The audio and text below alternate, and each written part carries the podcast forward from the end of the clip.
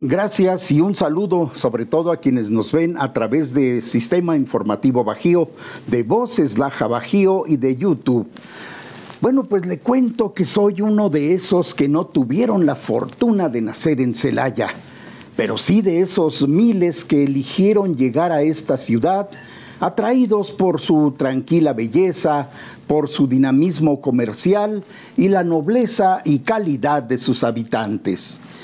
El solo tomar contacto con sus barrios fue una experiencia confortante y alentadora. Integrarse a Celaya es una experiencia plena de esperanza. Y se disfrutaba caminando por sus calles, comer en sus mercados, sentarse en el jardín principal a contemplar el paso de la gente. De pronto, empezamos a ver con enorme sorpresa cómo la ciudad se fue deteriorando anímicamente. La gente, la gente dejó de caminar acompasadamente por sus calles y apresuró el paso apenas caía la tarde, llenándose de prisa y las miradas de espanto.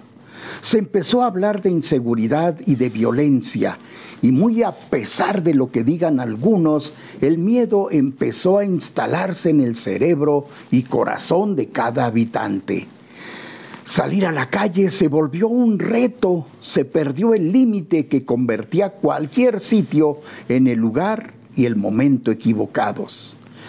El panorama antes, antes apacible se llenó de uniformes policíacos y militares y se generalizó el tronido de armas y el olor a pólvora. Hoy, hoy una pesada losa se siente sobre la ciudad y el ambiente ennegreció de miedo. Y por si fuera poco, el conteo cotidiano de muertos, el asesinato del hijo del presidente municipal, nos acabó de apachurrar el alma, confirmando que no hay nadie seguro. Y el que hayan capturado tan rápidamente a los presuntos culpables nos alegra, pero no nos devuelve la tranquilidad. Hay otros miles que carecen de influencia para tener siquiera ese consuelo. ¿Qué será pues de esta ciudad? ¿Cuándo recuperará el pulso? Mientras tanto, gracias a usted por ver nuestros videos, compártanos mucho, mucho y por supuesto, y regístrese y comparta nuestro canal y por supuesto suscríbase. Recuerda usted, es gratis.